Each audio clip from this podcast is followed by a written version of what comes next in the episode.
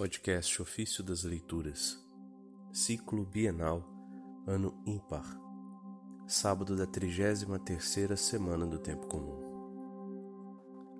Fez-se carne para nos tornar espirituais. Das homilias sobre o profeta Ezequiel de São Gregório Magno, Papa. Pensemos que somos nós que consideramos estes argumentos é certo que descendemos dos pagãos e que os nossos ancestrais adoraram ídolos de madeira e de pedra. De onde vem, portanto, tanta luz a fim de poder penetrar nestes mistérios do profeta Ezequiel, assim profundos que nem mesmo os hebreus souberam explicar? Aclamemos, portanto, aquele que realizou com a sua vida tudo o que estava escrito sobre ele na Sagrada Escritura, a fim de que aquele que não podia ser compreendido simplesmente pela escuta fosse revelado pela visão. Na Escritura, certamente estão contidas a encarnação, a paixão, a morte e a ressurreição de Cristo. Mas quem de nós poderia crer nestas coisas escutando-as se não houvesse conhecido os fatos? O leão da tribo de Judá, como se lê no Apocalipse de João, abriu o livro velado, que ninguém podia abrir nem ler, revelando-nos com a sua paixão e ressurreição todos os mistérios nele contidos.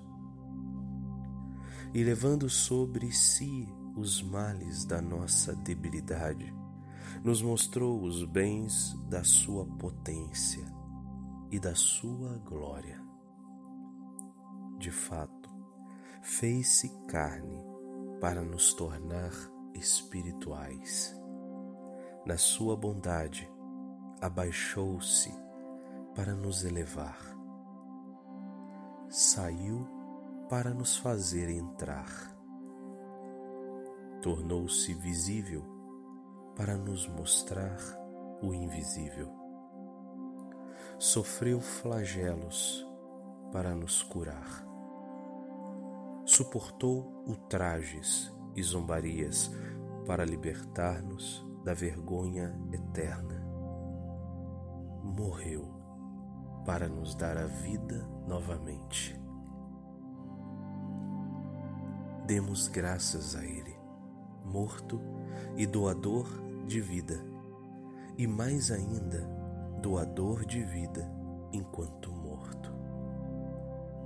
Por isso, Isaías, o qual havia contemplado a nossa salvação e a sua paixão, disse: O Senhor se erguerá a fim de realizar a sua obra, a sua obra estranha, a fim de executar a sua tarefa insólita. Esse trecho está no livro de Isaías, capítulo 28, verso 21. Obra de Deus, de fato, é atrair a si as almas por ele criadas e devolvê-las ao júbilo da luz eterna. Mas ser flagelado e coberto de cuspe, ser crucificado, morrer e ser sepultado, isso em substância não é obra de Deus, mas obra do homem pecador, que mereceu todas essas coisas com o seu pecado. Mas sobre o madeiro levou nossos pecados sobre seu próprio corpo.